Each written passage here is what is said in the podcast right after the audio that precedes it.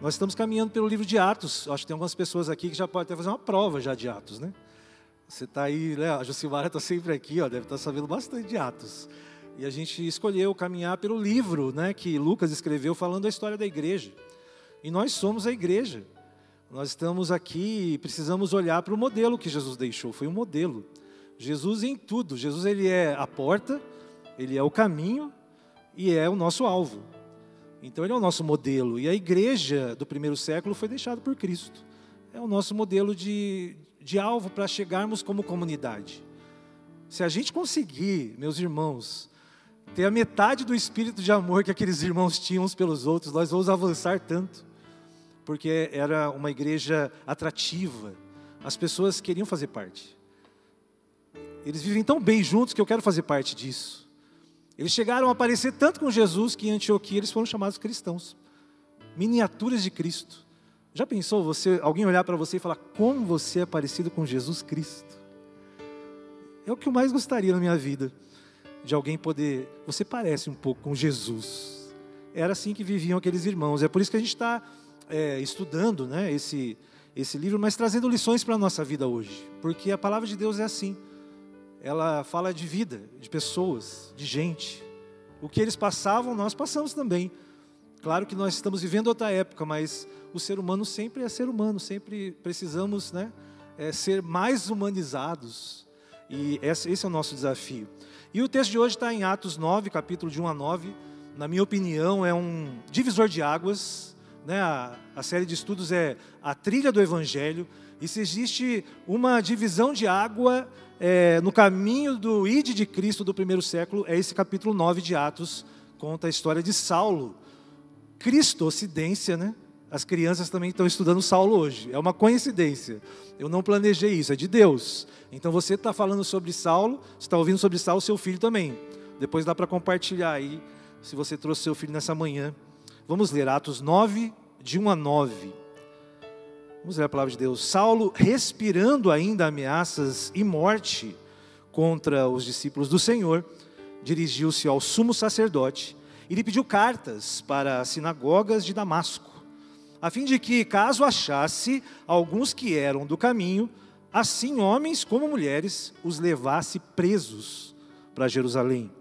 Segundo ele, seguindo ele estrada fora, ao aproximar-se de Damasco, subitamente uma luz do céu brilhou ao seu redor. E caindo por terra, ouviu uma voz que lhe dizia: Saulo, Saulo, por que me persegues? Ele perguntou: Quem és tu, Senhor? E a resposta foi: Eu sou Jesus, a quem tu persegues. Mas levanta-te e entra na cidade onde te dirão o que te convém fazer. Os seus companheiros de viagem pararam emudecidos, ouvindo a voz, não vendo, contudo, ninguém. Então se levantou Saulo da terra e, abrindo os olhos, nada podia ver. E guiando-o pela mão, levaram-no para Damasco. Esteve três dias sem ver, durante os quais nada comeu nem bebeu. Senhor, em nome de Jesus, fala conosco nessa manhã, mais uma vez, Espírito Santo, porque nós queremos mesmo é ouvir a Sua voz. Em nome de Jesus, amém e amém. Como eu disse, esse texto marca um divisor de águas. Aqui é a história de um homem que literalmente caiu do cavalo. Saulo de Tarso, né? Tarso era uma cidade universitária, como Campo Grande, várias universidades, é, arte, filosofia, foram muito influentes na vida de Paulo. Paulo era um mestre, um doutor. Hoje seria uma pessoa com título MBA. Ele era um, um, um doutor, né? é, daquela época e um homem piedoso, porque ele era, é, ele era um fariseu. Então ele, era, ele seguia a risca. Ele era judeu de origem né, dos fariseus e ainda tinha uma diferença. O pai dele tinha recursos e ele tinha cidadania romana. Era a mesma coisa de hoje você ter um green card lá dos Estados Unidos, né? Você é um cidadão americano apesar de não ser de lá. E ele era um cidadão romano. Muitas vezes salvou a pele de Paulo essa história da cidadania romana. Ele, ele é, escapou de prisões porque ele era romano, de surras, torturas, né? Ele foi discípulo de Gamaliel, um dos homens mais inteligentes da sua época no que se trata a Torá e ao Talmud, né? Que é a, a Bíblia do judeu. E ele estudou na escola de Rileu como se fosse uma USP, uma PUC. Né? Ele estudou nessa universidade e fazia dele um mestre, ele era um mestre na, da palavra, influente, uma pessoa que tinha realmente influência e respeito das pessoas. E nós já falamos aqui sobre Estevão, e na morte de Estevão, Saulo estava presente, jogaram as roupas de Estevão ali aos pés de Saulo, e a palavra diz que ele consentia com a morte. Eu não duvido que Paulo deu uma pedrada em Estevão. Porque naquela confusão, né, todo mundo ali vira uma bagunça, né? uma execução pública. Né? E Saulo estava a caminho de Damasco né? e estava perseguindo a igreja. E essa palavra aqui, é, do grego, no original, né? o Novo Testamento foi escrito em grego, é dioko, que quer dizer uma perseguição implacável.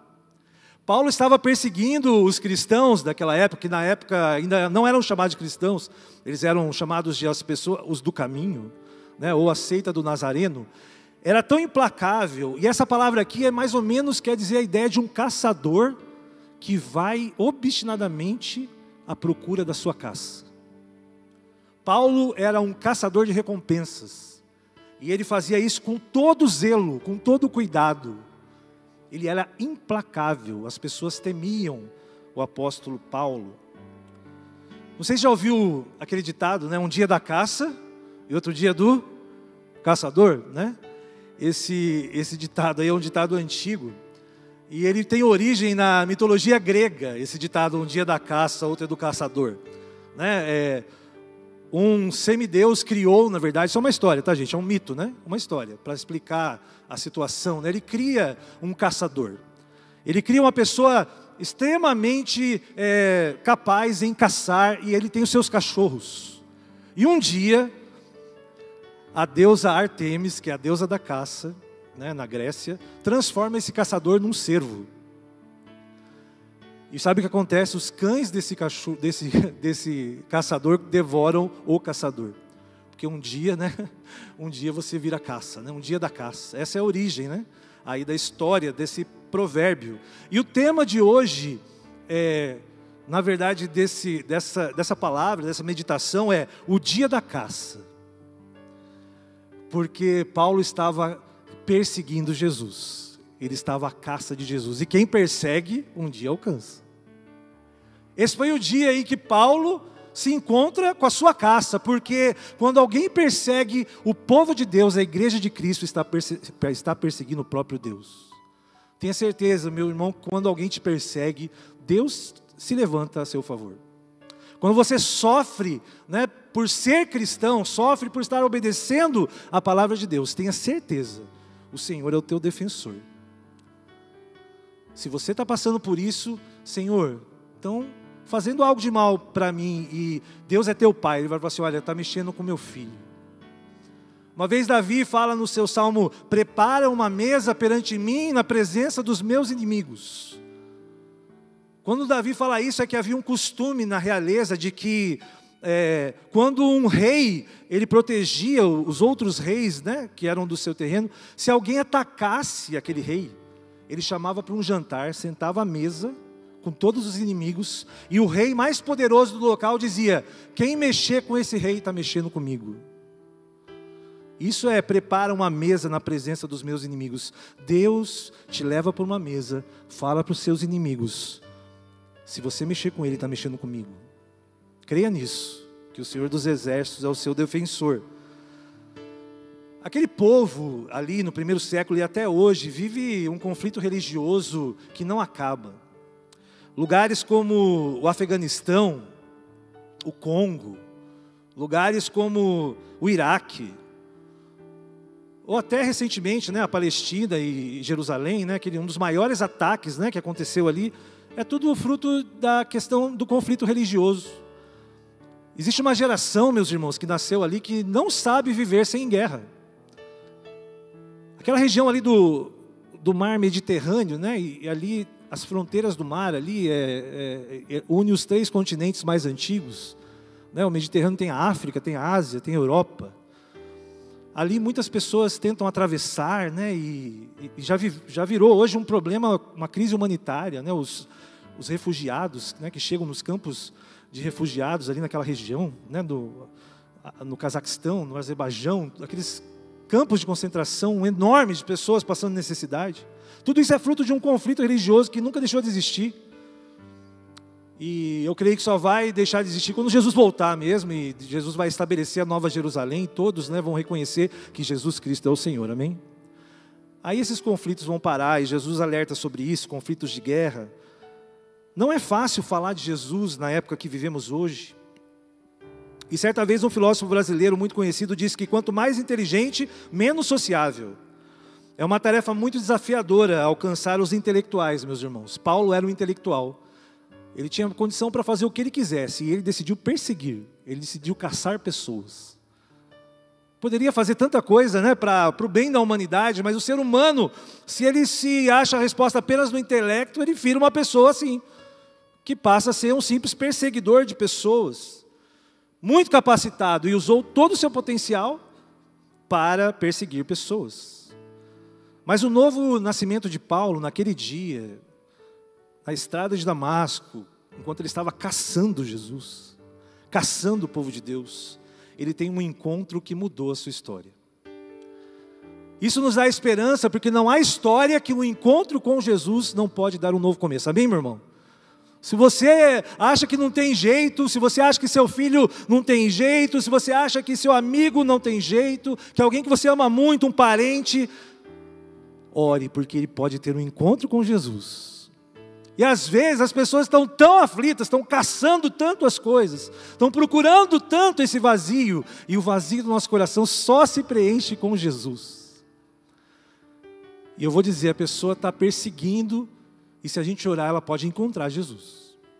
Seja o caminho que ela está trilhando, todos nós tivemos um dia na estrada de Damasco. Damasco é a capital da Síria, o evangelho já estava indo para os confins da terra, e Paulo estava ali é, no encalço dos cristãos, tentando abafar o crescimento que, que era praticamente impossível de se conter. Vocês lembram que eu falei que Jerusalém estava cheia de, de cristãos? Multidões de pessoas? E Paulo achava ser a solução. É interessante que no mesmo no mesmo, é, no Evangelho, no capítulo 9 também, como no capítulo 9 de Atos, nos mesmos nove versículos né, que nós lemos hoje, se você ler João 1, 9, você vai ver a história de um cego de nascença, que Jesus se encontra no meio do caminho também. Porque Jesus vivia no caminho, ele dizia que ele era o caminho, não era à toa que as pessoas eram chamadas, né, no início, né, as pessoas do caminho, os do caminho. É, é Jesus vivia caminhando, falava que era o caminho, e ele encontra um cego. E os seus discípulos falam lá em João 9, 3 e 4 e perguntam: Mas quem que pecou? Foi ele ou seu pai para ele ser cego e estar tá aqui esmolando? Pode colocar aí João 9, é, versículos 3 e 4? Respondeu Jesus: Nem ele pecou, nem os seus pais, mas foi para que se manifestem nele as obras de Deus. É necessário que façamos as obras daquele que me enviou, enquanto é dia, porque a noite vem, quando ninguém pode trabalhar. A pastora Yara falou sobre isso, nós vivemos tempos de escuridão. Jesus está dizendo aqui, meus irmãos e minhas irmãs, que é, nós às vezes estamos com um erro na nossa visão. Nós achamos que estamos vendo e estamos cegos. Paulo, quando tem um encontro com Cristo, ele perde a sua visão. Ele acabou de ter um novo nascimento, ele perde a sua visão. Porque a visão dele estava totalmente errada, ele podia direcionar para o bem. E muitas vezes, no contexto da cegueira espiritual, que é gerada por esses conflitos religiosos né, que existem até hoje, ou até mesmo na fé que a pessoa deposita na ciência, na capacidade do ser humano. Por isso é difícil falar de Jesus nesses dias, as pessoas estão como cegas, as pessoas têm escamas nos olhos, elas precisam de Deus, mas não conseguem enxergar a Deus. A história de Paulo demonstra a, a importância de a gente é, ter uma mudança na nossa visão, no nosso foco, para a gente olhar realmente para o Senhor. E naquele dia, quando ele encontrou, ele falou: Senhor, quem és tu? Ele reconheceu que era o encontro dele com Deus. E quando ele entendeu que ele estava perseguindo Jesus, ele muda a sua história. Dias ele fica cego, situação difícil, Deus controla todas as coisas, meus irmãos. Não é fácil você falar para a geração de hoje que deposita fé na ciência. Hoje a ciência está sendo exaltada, né, com as curas, com a vacina. Temos que confiar na ciência. Meu irmão, nós temos que confiar em Deus. Quantas pessoas tomaram a vacina e tiveram problemas? que nós sabemos. A ciência, ela não tem como explicar Deus, mas Deus permite que a ciência encontre o caminho. A Bíblia, meu irmão, ela não é a Bíblia não é um livro de ciências, a Bíblia é um livro de relacionamento com Deus. A Bíblia não precisa provar nada para a ciência. Deus deixou a Bíblia, que é a forma como a gente vai conhecer a Deus. E não tem outro jeito de cair as vendas dos olhos se você não conhecer a palavra de Deus. Você está aqui nessa manhã, você está em casa, eu creio que você está buscando o entendimento da palavra. Deus quer que você tenha uma visão correta, assim como aconteceu com Paulo. Muito difícil falar com pessoas assim, capacitadas como ele, muito difícil. Ele estava totalmente fora do caminho, mas um dia, quem ele estava perseguindo, ele encontrou. Tenha fé. Não existe caso perdido para Deus, meu irmão, minha irmã. Deus ele é especialista em casos que para a gente é difícil de resolver. Entrega na mão de Deus. Entrega a sua vida, as pessoas que você acha difícil, que precisam de dessa vitória, entrega para Deus. Não tem caso difícil, Ele é especialista naquilo que é para a gente inconcebível. Quando se persegue, um dia alcança. Saulo estava correndo atrás de Cristo e finalmente ele encontrou, no meio do caminho, ele encontrou a Cristo, a quem ele perseguia. Nenhum ser humano irá deixar de ter seu encontro com Deus. Ele tem um plano para cada um dos seus filhos e filhas, e também para aqueles que não são ainda. Meu irmão, sabia que tem muito filho de Deus que não sabe ainda que é filho de Deus? Cabe a você e eu sermos essa testemunha de levar pessoas para Jesus. E certamente a vontade do Pai implica em grandes desafios, mas é o Espírito Santo que nos capacita. Amém, meus irmãos? Se você está vivendo um desafio, creia, você tem o Espírito Santo que ressuscitou Jesus. Ele está no seu coração, ele está habitando em você. Você tem o poder de Deus com você todos os dias. Que maravilha. Atos 9, 15 e 16 queria que pudesse projetar aqui também. Por que que Paulo, por que que Jesus escolheu um homem como Paulo, um perseguidor, uma pessoa assim, que estava judiando do povo de Deus? Olha aqui no, no, capítulo 9, 15 a 16. Mas o Senhor disse a Ananias, né? Vai, porque este é para mim um instrumento escolhido para levar o meu nome perante os gentios e os reis, bem como perante os filhos de Israel, pois eu lhe mostrarei quanto lhe importa sofrer pelo meu nome. Deus escolheu Paulo desde a eternidade para fazer a missão que só ele podia fazer. Meu irmão, tem coisas que só você pode fazer numa vida de uma pessoa. Não sei se você aqui estuda, se você é universitário, tem pessoas que estão do seu lado que talvez eu nunca encontre. E elas estão do seu lado para você alcançá-las para Jesus. Um colega de trabalho, um familiar, eu nunca vou conhecer. A sua esfera é a sua responsabilidade. Deus te colocou ali para você ser luz, amém, meu irmão? Todos temos uma missão a cumprir e a missão não é nossa, a missão é de Deus. Às vezes a pessoa fala: Estou fazendo aqui o meu chamado, a minha missão. Não é a nossa missão, é a missão de Deus. Deus tem tudo planejado, nada impede os propósitos de Deus. Nada, nem eu e nem você. Nem Saulo conseguiu mas o propósito de Deus era usar uma pessoa capacitada. Tem gente que fala que Deus não, capacita, quer dizer, Deus não, não, não olha para a capacidade. Não é verdade. Deus usa pessoas capacitadas sim. Você que é jovem, você que está aqui, você tem que buscar capacitação sim. Porque quanto mais capacitado você for, mais Deus vai te usar.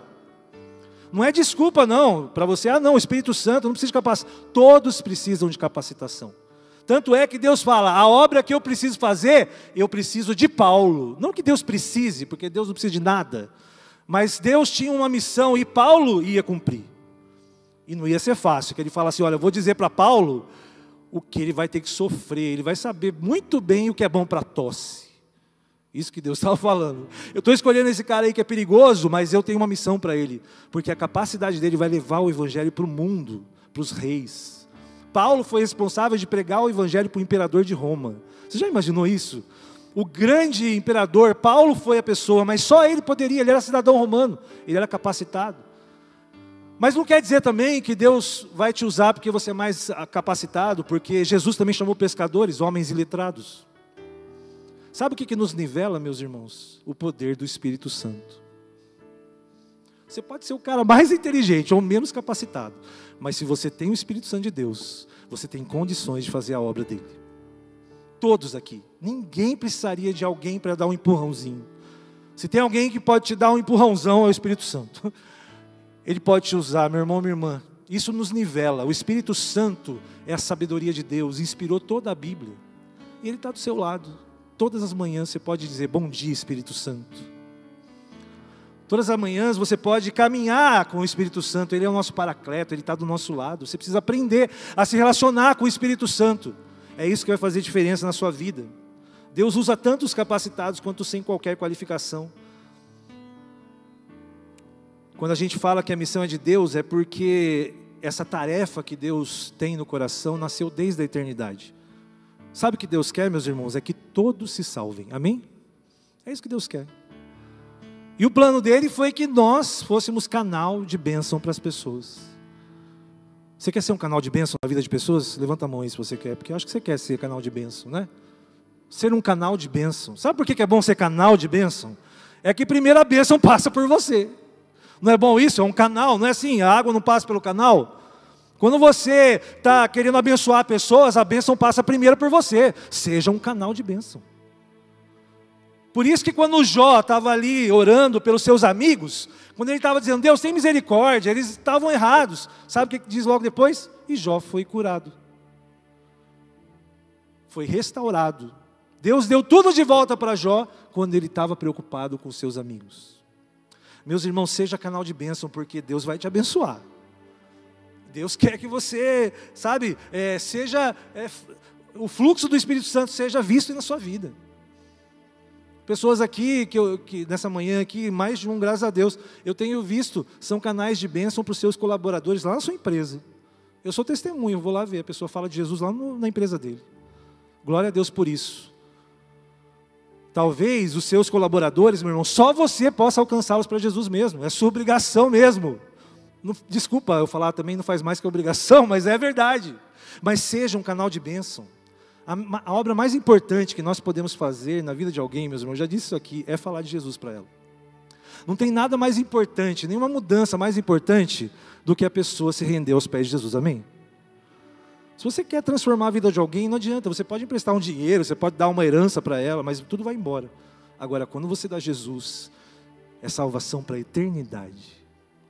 Olha que maravilha você poder fazer isso. Então, cada vez que você alcança alguém, você está fazendo a maior obra que você poderia fazer na vida de uma pessoa. Fique feliz com isso. Seja canal de bênção, meu irmão. Deus tem um plano para usar a sua vida e não adianta fugir. Não adianta você perseguir todas as outras coisas, porque no fundo o que você está buscando é Jesus.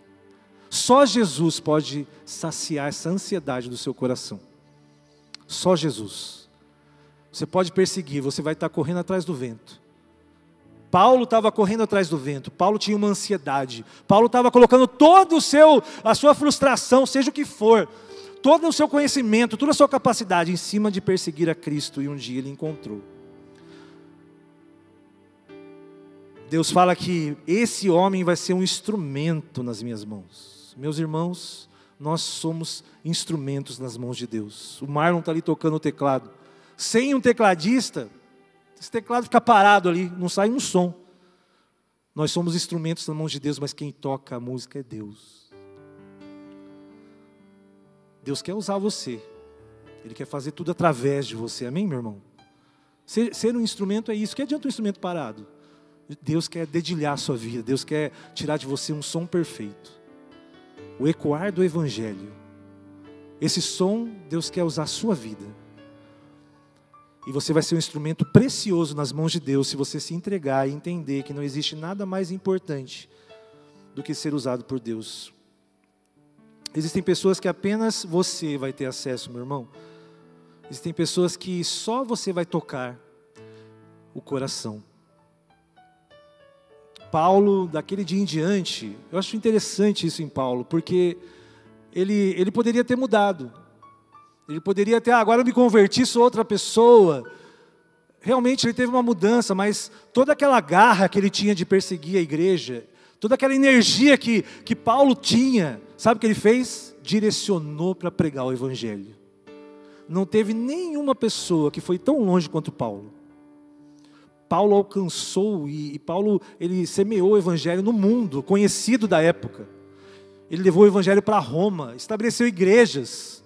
Paulo foi o maior escritor do Novo Testamento, metade do Novo Testamento quase são cartas de Paulo.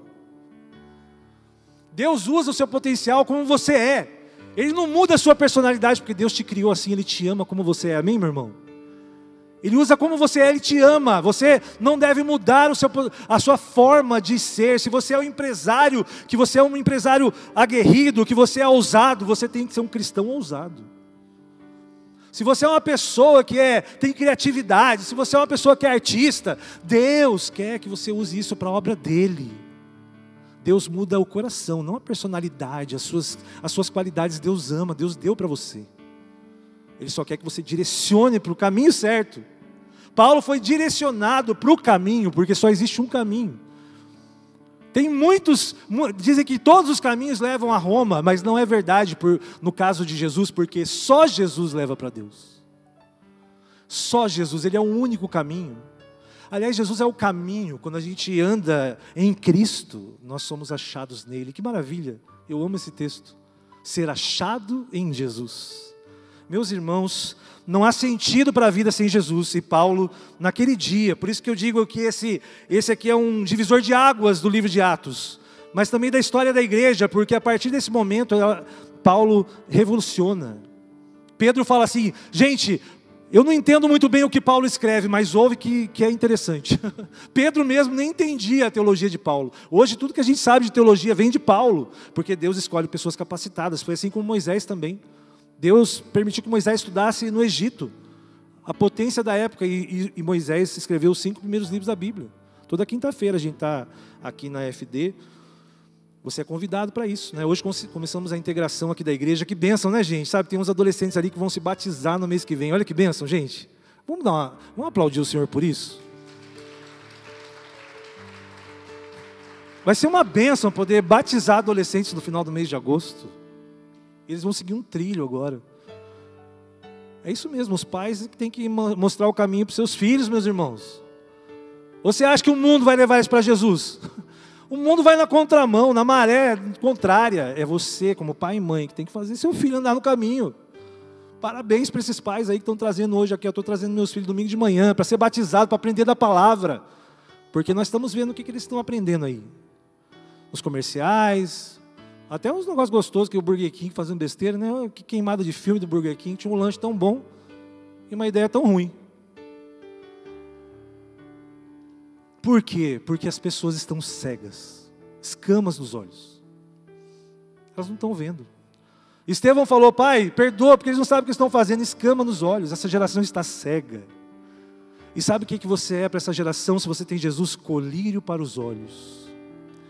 Jesus fez um, uma lama naquele texto lá, né? Cuspiu na terra, passou nos olhos e as escamas caíram. Meus irmãos, está nas suas mãos o colírio para essa geração. Sabe, passar Jesus nos olhos para que as pessoas vejam. Essa geração, esse mundo precisa enxergar, precisa entender o Evangelho, que existe só um caminho, que Jesus morreu pelos nossos pecados, que Ele é Filho de Deus, que Ele é redentor da nossa vida que em Cristo você tem a vida eterna. É isso que as pessoas precisam saber. Esse é o Evangelho. É isso que você precisa falar, o amor de Deus. Deus amou o mundo de tal maneira que deu seu Filho. Esse é o nosso papel, ser instrumentos na mãos de Deus e ter a vida transformada. Não é uma benção, meus irmãos? Ter essa missão, participar dessa missão de Deus, levar vida eterna para as pessoas. Se você quer ser uma pessoa assim que é canal de bênção para quem está perto de você, se você quer ser um missionário mesmo nas mãos de Deus, onde você está, fique de pé. Nós tivemos já os recados aqui do esquadrão.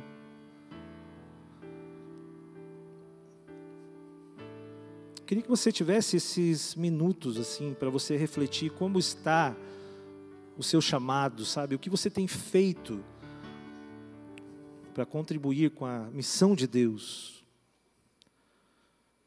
Queria que você refletisse agora e entendesse e pedisse para Deus, Senhor, me usa, que eu seja um instrumento nas tuas mãos. Se for preciso mesmo que Deus tire as escamas dos seus olhos nesta manhã, peça também, Senhor, eu quero ver. Fala que você já está cansado de perseguir o vento. persiga, persiga a Jesus como alvo, certamente você vai encontrá-lo. Começa a orar pelas pessoas que possam estar vindo na sua mente, pessoas que precisam ser impactadas, precisam de uma mudança de vida. Oh Deus, em nome de Jesus, lembre da, da irmã Conceição, né? ela já, a gente orou por ela semana passada, ela, a, a, operação foi uma bênção, graças a Deus, amém, né? ela já está na casa dela, mas ela tem pedido pelo filho dela, tem pedido né, para que Deus traga o Jefferson de volta. Nós estamos orando porque Deus é esse Deus que faz mudanças no caminho das pessoas. Eu creio que sempre há tempo para recomeçarmos. Sempre há tempo de você recomeçar. Uma nova caminhada. Olhar para Cristo e mais nada. Amém? Que seja isso nessa manhã, essa semana. Uma nova caminhada. Que você realmente venha é, ter um encontro com o Espírito Santo, como nós tivemos aqui hoje nessa manhã, mas na segunda, na terça que o poder do, do, de Jesus esteja na sua semana. E que você possa ter a visão mesmo, em tudo que você fizer, uma visão abençoada. Senhor, em nome de Jesus, nós estamos aqui, Pai, totalmente dependentes de Ti. Sabemos que a gente não pode fazer nada sem o Senhor. Pedimos, Pai, que o Senhor realmente, Pai, é, traga luz no caminho daquelas pessoas que precisam, que estão em trevas. Que o Senhor traga direcionamento. Nós pedimos também visão, Deus, para cada um de nós, todos aqui. Dá visão, Deus, para que nós sejamos bem-aventurados, para que nós sejamos bem-sucedidos, para que a gente não desvie da tua palavra nem para a esquerda, nem para a direita, para que a gente sempre esteja com Jesus nesse caminho, porque Ele é o caminho, que a gente nunca deixe de sentir a presença do Espírito Santo. Que essa semana seja uma semana de sentir a presença do Espírito Santo em nossas vidas, quando a gente estiver te buscando no nosso secreto, quando a gente estiver te buscando no nosso caminho, no nosso trecho, que a gente encontre a tua presença, que é o que nós mais queremos, é sentir a tua presença. O que nós mais queremos é sentir o Senhor do nosso lado, Espírito Santo. Oh Deus, continua essa semana ao lado de cada um aqui, abençoando as suas lutas, dando vitória, Pai, em nome de Jesus. Seja uma semana de grandes realizações. Seja uma semana também, Pai, de leitos vazios, pessoas curadas em nossa cidade. Seja uma semana em que a luz do Senhor tire a venda dos olhos, as escamas dos olhos, Pai, das pessoas que não te conhecem. Nós oramos pela paz de Campo Grande, da nossa nação, porque é na paz da cidade que teremos paz. Pai, nós pedimos que o Senhor abençoe cada um aqui cada um que está nos assistindo na internet, e que o amor de Deus o Pai esteja sobre nós, a graça de Jesus, o teu Filho, enche o nosso coração, e as ternas e doces consolações e a comunhão do Espírito Santo estejam sobre todos nós, em nome de Jesus, amém e amém. Você pode adorar o Senhor nesta manhã, Deus te abençoe, glória a Deus.